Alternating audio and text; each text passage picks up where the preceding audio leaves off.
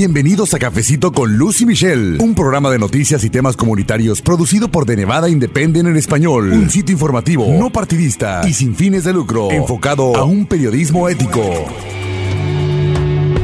Feliz año 2020. Iniciamos no solamente un año nuevo, sino también una década nueva. Muchas personas hicieron un recuento también de cómo fueron estos 10 años y cómo van a estar recibiendo esta nueva oportunidad que cada año que empieza, eso es una nueva oportunidad. Mi nombre es Luz Gray, amigos. Bienvenidos a Cafecito con Lucy Michelle, el podcast en español de The Nevada Independent, junto conmigo, mi colega reportera Michelle Rindels también, en esta que es ya la segunda parte del resumen de noticias que publicamos en The Nevada Independent en español cómo nos fue aquí en Nevada en este año y también compartiendo muy contentos la noticia de que se renueva por un año más nuestro programa de radio. Si usted vive aquí en Las Vegas, todos los sábados a las 10 de la mañana nos escucha con información, con periodismo a través de la Campesina 96.7 FM. Así que gracias a Enreal Media Strategies y la Campesina también por creer en el periodismo que nosotros estamos haciendo para todos ustedes y por supuesto también gracias en especial a usted, el público que nos favorece con su confianza y con su apoyo. Un año más de noticias para usted aquí en Las Vegas y también aquí en nuestro podcast, acercándonos también a un momento muy especial que es el episodio 100. Así que puras buenas noticias amigos para todos ustedes y nos da mucho gusto compartirles. Y bueno, pues ya sin más les invito también a escuchar la primera parte de nuestro resumen de noticias 2019. La puede encontrar en el episodio anterior. Y ahora, bueno, pues a escuchar la segunda y última parte de este resumen 2019. Vamos a escuchar amigos, muchas gracias.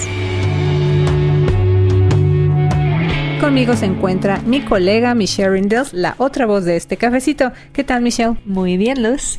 Contenta y también con muchas cosas en nuestra mente porque estamos ofreciéndole a usted la segunda parte de un programa pues dedicado a hacerle un recuento de lo que pasó en el 2019 en cuanto a noticias y pues son muchos temas desde luego. Si usted no tuvo la oportunidad de escuchar la primera parte, hablamos por ejemplo de que tuvimos por primera vez después de 20 años un gobernador demócrata, después de haber tenido republicanos, y bueno, lo que ha pasado en su año de gobierno a nivel muy general. También hablamos, por ejemplo, de cambios en la industria de la marihuana, que cuando entró en vigor la ley para el consumo de marihuana recreativa, todo parecía bastante bien, se pensó que estaba todo, digamos, en orden, pero empezaron a salir algunas cuestiones que también ya le mencionamos en este primer programa.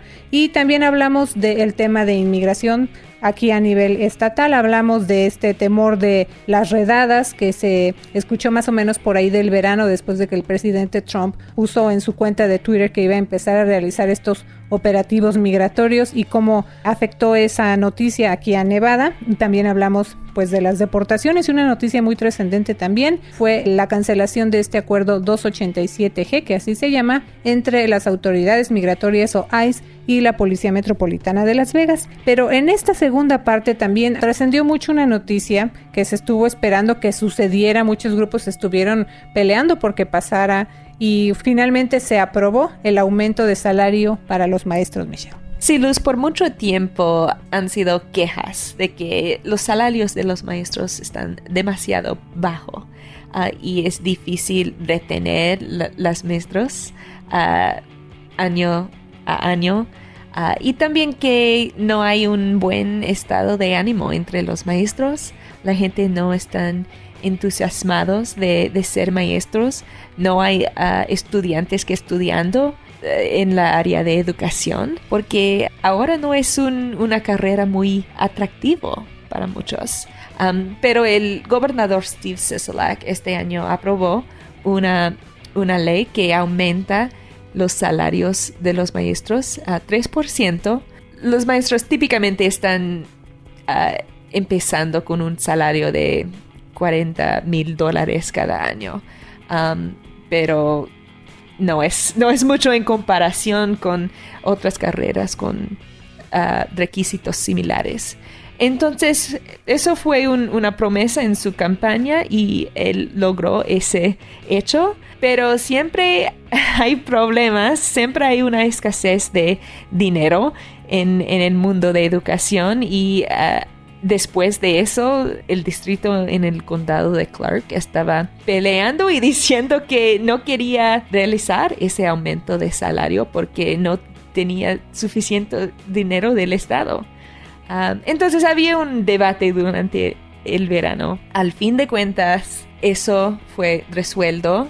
El gobierno y el superintendente ah, llegaron a un acuerdo y no habían una huelga. Estábamos ah, pensando que iba a ser una huelga de maestros a principios de este año escolar acerca de ese tema, acerca de ese aumento de salario. Pero todo es ah, resuelto, aunque los ah, activistas en pro de educación dicen que Nevada ya falta mucho e, en, dinero para la educación y las escuelas están sufriendo y, los maestros, aunque tienen un aumento de salario, y están diciendo que que gracias para, para ese aumento. Ya no es suficiente para hacer cambios dramáticos en la profesión de educación y, también en las escuelas que están, que hay muchos alumnos en cada aula y, y muchos problemas así. Sí, siempre el tema de la educación es uno de los más controversiales y siempre también hay ahora sí que dos lados de la historia, quienes están de acuerdo, pero también dicen, bueno, sí se nos dio este aumento, pero también hay otras necesidades en los salones de clases,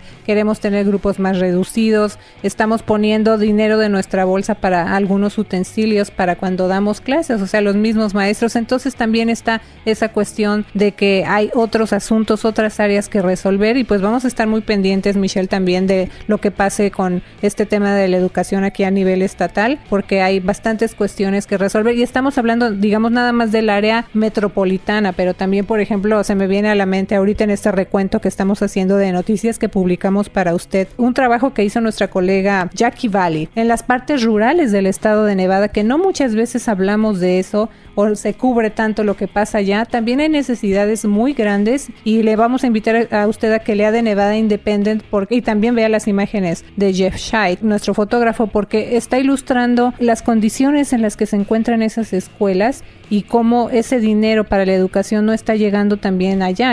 Por ejemplo, paredes que necesitan repararse, que están oxidadas, o sea, muchas eh, situaciones que están pasando allá en las zonas rurales de Nevada, así que también hay mucho que explorar todavía y que informarle a usted para estar al tanto, ¿no? Sí, Luz, aunque los maestros recibieron un aumento de salario, eso no hace nada para los tamaños de las clases y también para la condición de muchos de esos edificios escolares. Hay problemas, especialmente en las historias de nuestro colega Jackie Valley, en las áreas rurales, edificios que son tienen más de, de 100 años um, y, no están accesibles para la gente con disabilidades y no tienen aire acondicionado o, uh, calefacción, cosas así. Entonces, un aumento de salario es un parte pero no es resolviendo las muchos problemas que ya están en el sistema escolar en el estado de Nevada. Siempre, como decimos, un tema controversial el de la educación, pero también precisamente hablando acerca de aumentos de salario, otra noticia trascendente en este 2019 fue el aumento de salario mínimo Michelle. Sí, Luz, el gobernador y la, legislatura aprobaron una ley que aumenta el salario mínimo para los trabajadores de Nevada. Ahora el salario mínimo es 7 dólares y 25 centavos cada hora, pero esta ley va a aumentarlo hasta 8 dólares en los medios de 2020 y cada año después de eso um, va a aumentar un dólar. Entonces uh, va a terminar en 12 dólares cada hora en, en 4 o 5 años. No es tan agresivo como en, otros estados que tienen un salario mínimo de, de 15 dólares o, algo así. Sí, pero es, es la primera vez en muchos años que han aumentado el salario mínimo y van a afectar los negocios, van a afectar a los trabajadores que están trabajando por 7 dólares y 25 centavos una hora. muchos, mucha gente que trabaja en restaurantes y, trabajos de servicio. Y bueno, eh, ahorita como le decimos y se lo platiqué también al principio del programa mientras estábamos preparando todo este recuento de noticias, pues se nos vienen muchos temas a la mente y saltamos de un tópico a otro, eh, sentados con usted tomándonos este cafecito y acordándonos de cómo le fue a Nevada en este año. Estaba pensando también en el tema de la educación, quiero regresar a ese tema Michelle porque hubo un, un momento importante en la legislatura, prácticamente el último día de la sesión legislativa me acuerdo, y esto lo, traigo a colación porque está afectando también el resultado de lo que se vio, que es lo que se llama la fórmula de financiamiento. Estábamos hablando precisamente de esa necesidad de más fondos para las escuelas en general y esta eh, fórmula de financiamiento tuvo mucho que ver este cambio que hubo, ¿no? Sí, Luz. Uh por más de 50 años, eh, el estado de Nevada ha tenido un sistema de financiación para sus escuelas, pero los legisladores dicen que mucho ha cambiado en los, últimos 50 años. Uh, y habían mucho crecimiento en la población del condado de Clark y después de eso el sistema no está financiando las escuelas en una manera igualitaria. Entonces los legisladores trabajaron para cambiar ese sistema. Todavía no hemos los resultados porque eso es un proceso muy largo, creo que de varios años y necesitan más dinero para hacer que ese sistema funcione correctamente pero los legisladores tomaron las primeras etapas hacia un cambio que quizás van a cambiar uh, muy dramáticamente uh, cuánto dinero las escuelas están recibiendo, especialmente en el condado de Clark. Y también eso tuvo un efecto muy grande en un programa que también le hemos estado informando, que es la beca de la oportunidad, Michelle. Fíjese usted cómo se va relacionando una cosa con otra. En el caso de la fórmula de financiamiento, un área que afectó bastante fue esta parte de las becas de la oportunidad, Michelle. Muchas familias y conversamos con una mamá dijo, bueno, pues es que tuve que cambiar a mi hijo de escuela porque pues ya no puedo pagar y entonces si quitan esta beca, mis hijos ya no van a poder ir a escuelas privadas. Sí, Luz, hay un programa, se llama Becas de Oportunidad. Es un programa relativamente pequeño. Solamente hay, hay 2.000 estudiantes en el programa que están recibiendo becas para asistir a escuelas privadas. Esas becas son del Estado. Y Nevada tiene más de 300 mil estudiantes en total. Entonces, el programa es relativamente pequeño, pero es una causa importante, especialmente para los republicanos que apoyen la idea que el Estado está ayudando a familias a asistir a escuelas privadas si las escuelas públicas no están sirviendo a sus, sus niños y los niños no están teniendo éxito en escuelas públicas. Pero la legislatura puso fin al crecimiento del programa. Entonces es, van a quedar en el mismo tamaño de fundación um, y por eso no van a crecer, no, no están aceptando nuevos alumnos y a veces algunas de las organizaciones que están brindando las becas están efectivamente cancelándolos porque dicen que no pueden costear um, apoyar a los estudiantes por la duración de su carrera académica y por eso no quieren uh, empezar a apoyarlos.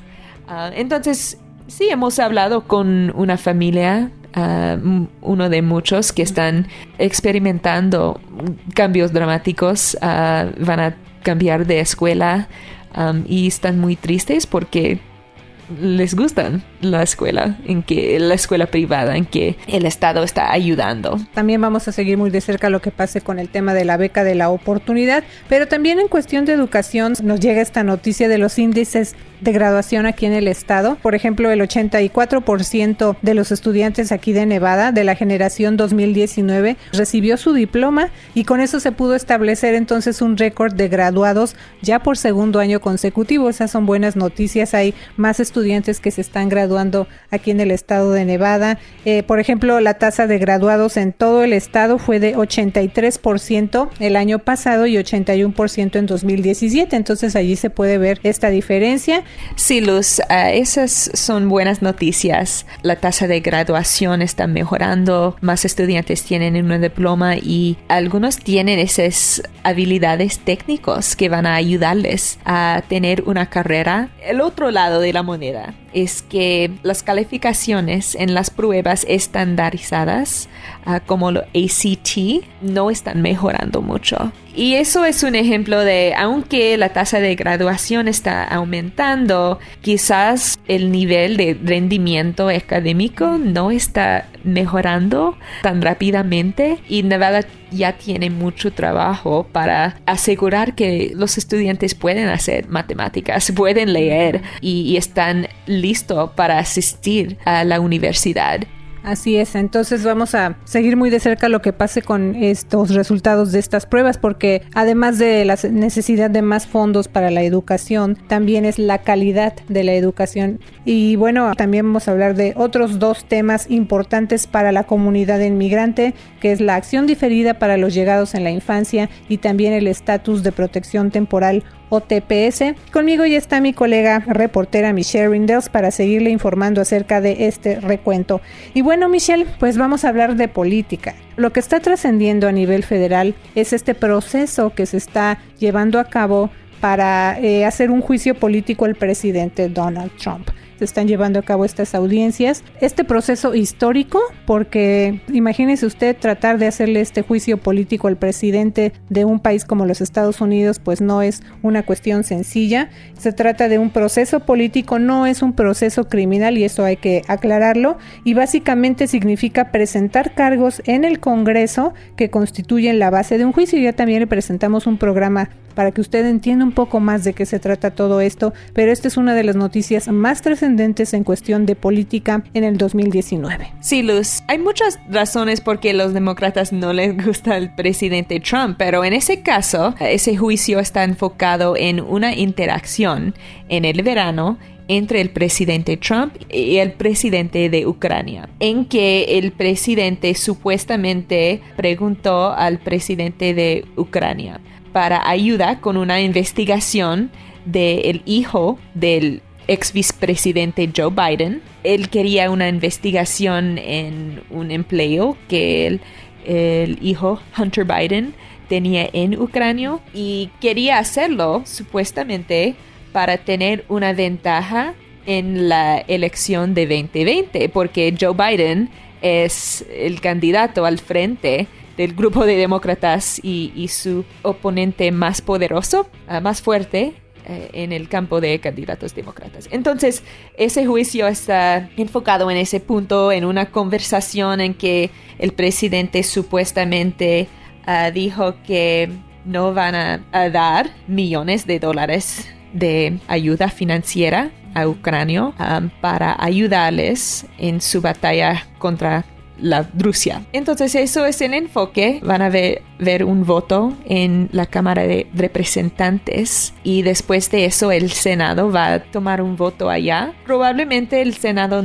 no va a tomar acción contra el presidente porque es controlado de republicanos. Entonces, pero no van a ver que, que, el presidente salga de su oficio. Todo esto es lo que se está llevando a cabo. Usted incluso va a seguir viendo estas noticias relacionadas con este tema del juicio político al presidente Donald Trump. No se está llevando a cabo, él no está enfrentando ningún juicio, también hay que tenerlo muy presente, sino lo que se está haciendo es este proceso para ver si se aprueba que se lleve a cabo el juicio político al presidente Donald Trump. Esa es una de las noticias más trascendentes en cuestiones de política a nivel país, digamos. Pero también aquí a nivel estatal, Michelle, ya se están haciendo preparativos para el año 2020, que es el año también decisivo porque pues vienen las elecciones presidenciales. Pero ¿qué está pasando a nivel estatal? ¿Qué están haciendo, en este caso más el Partido Demócrata, porque ellos tienen otro sistema diferente al del Partido Republicano? Pero ¿qué está pasando a nivel estatal? Sí, Luz, el Estado está preparando para los caucuses y van a llevar a cabo... Eh, en los fines de febrero. Los demócratas van a ir a varios lugares en el estado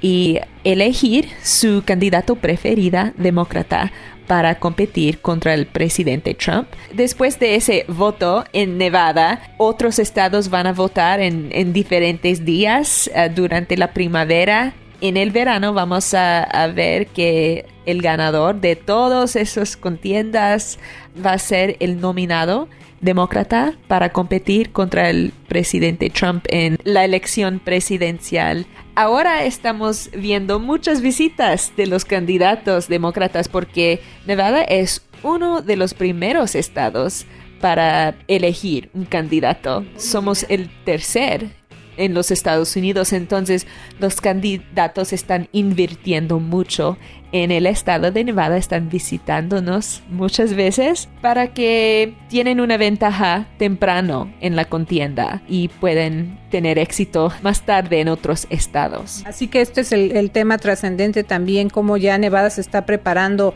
para este proceso de nominar a quien será la candidata o el candidato del Partido Demócrata a la presidencia de los Estados Unidos y enfrentar entonces al presidente Donald Trump, quien está buscando la reelección. Así que esta palabra es clave, la va usted a seguir escuchando, es el caucus, así le decimos en español, y esta es una especie como de asamblea, es, se sigue solamente para las elecciones presidenciales. También le vamos a invitar a que siga leyendo de Nevada Independent en español porque le vamos a preparar así de manera más entendible de qué se trata todo esto. Pero Michelle, otra noticia que también resaltó en este 2019 a nivel muy local fue lo relacionado con las personas sin hogar. Empezó como una propuesta por parte de la alcaldesa de la ciudad de Las Vegas, Carolyn Goodman, acerca de las personas sin hogar. Quería ya el gobierno muy local terminar con lo que ellos llamaron un problema de personas sin hogar que acampan en las calles o que duermen en las calles o están cerca de los negocios y pues empezaron a tomar en cuenta estas situaciones y se toma la decisión entonces de manera muy controvertida también y se pasa esta ordenanza o se convierte en una ley que afecta mucho a las personas sin hogar, pero siempre están los dos lados de la moneda. Sí, Luz, las personas sin hogar pueden recibir un citatorio, deben pagar casi mil dólares o gastar tiempo en, en la cárcel por acampar en las calles. Um, y eso es muy controvertida entre uh, las activistas en pro de las personas sin hogar. Dicen que un citatorio no es la solución para una persona que no tiene ningún dinero o ningún hogar. Para los negocios dicen que la ciudad necesita hacer algo, no puede permitir que la gente esté acampando uh, en las calles y no es muy higiénico Um, entonces los negocios y otros dicen que eso es una opción para que la gente que no tienen hogar deben ir a servicios, deben ir a albergues uh, y recibir recursos para mejorar su vida. Uh, y cambiar cosas. Entonces hay dos lados de la moneda. La ciudad va a empezar enforzando esa nueva ordenanza en el nuevo año y vamos a ver cómo, cómo van las cosas para las personas sin hogar. Porque también la realidad es que no hay albergues suficientes. Sí, Luz, hay, hay más de 5 mil personas sin hogar en cada tiempo en Las Vegas, pero hay menos de 2 mil camas en albergues. Entonces, muchos no tienen una opción de ir a un albergue. Así es, Michelle. Pero bueno, en cuestión de inmigración también este año no, este recuento no puede estar completo si no hablamos de los beneficiarios de la acción diferida para los llegados en la infancia o DACA y también de los de el estatus de protección temporal o TPS.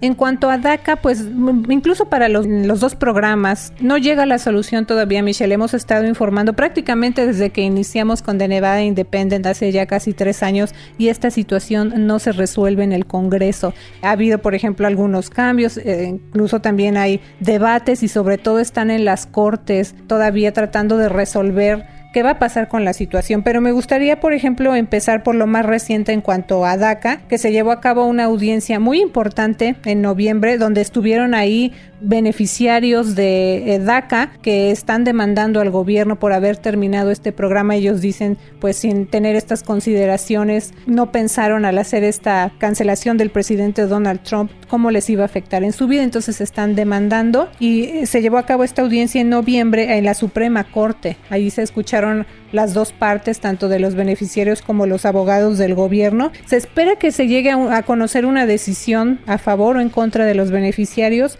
más o menos para junio. Sí, Luz, la Corte Suprema va a decidir si es legal que la administración del presidente Donald Trump canceló el programa de DACA Así es, así que vamos a ver qué es lo que va a pasar con ellos. Como dijimos, esto sigue sin resolverse, sigue en las cortes pendiente el caso.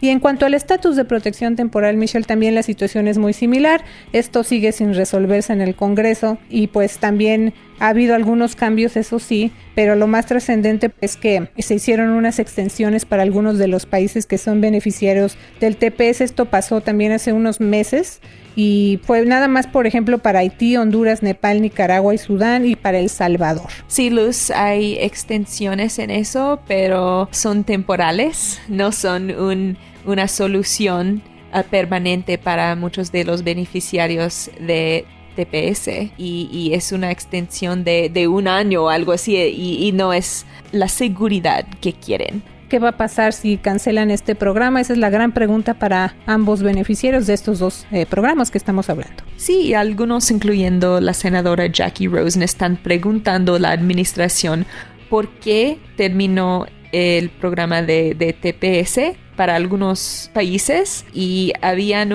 una revisión de las condiciones de los países eh, como El Salvador, si, si es seguro, si puede aceptar muchos inmigrantes regresando de los Estados Unidos. Entonces, eh, la senadora Jackie Rosen dijo que creo que no habían esas revisiones, no hay razón muy sólida para cancelar las protecciones para los beneficiarios de TPS. Vamos a seguir muy pendientes, lo hemos hecho desde que iniciamos de Nevada Independent, como le digo, hace ya casi tres años, y usted sabe que vamos a seguir muy de cerca lo que pase con este tema del TPS y DACA, pero también, bueno, pues en este recuento del año 2019, muy rápido, dentro de todas estas noticias que tú cubriste, ¿cuál recuerdas o cuál se te viene a la mente? Sí, mi recuerdo favorito de ese año fue ir a la prisión en Carson City hace unas semanas, ir a, un programa de caballos en que los prisioneros, los reos ah, en la prisión estaban entrenando todos los caballos. Hicimos un video de eso y cómo está ayudando no solamente los reos, pero también los caballos ah, y para que ellos puedan ser adoptados. Son ah, caballos salvajes y y, los dos están ayudando mutuamente. Caballos silvestres y también este programa que tiene esta prisión allá en el norte de Nevada para estos reos, así que los ayuda a ambos. Y en mi caso, bueno, pues son muchas las historias que se me vienen a la mente, pero lo que siempre trasciende para mí, Michelle, es lo que hay más allá de las encuestas, más allá de los números, es la parte humana, digamos, la parte de las emociones, los protagonistas de estas historias que nosotros estamos presentando, las voces de ellos. Para mí eso es lo más trascendente y desde luego las diferentes historias que ellos tienen y cómo les están afectando estos cambios, estos debates en las cortes y en el Congreso y si pasa o no pasa. Mientras tanto, ellos tienen que seguir con su vida. Así que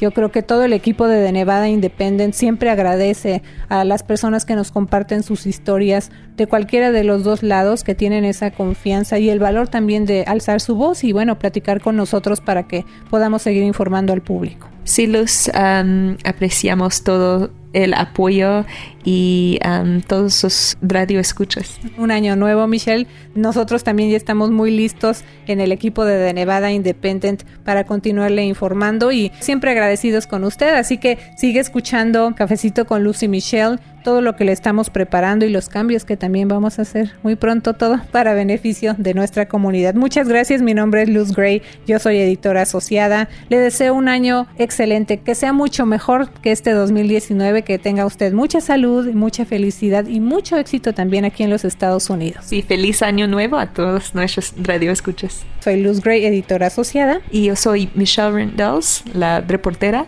de Nevada Independent en español, nuestro estado, nuestras noticias, nuestra voz.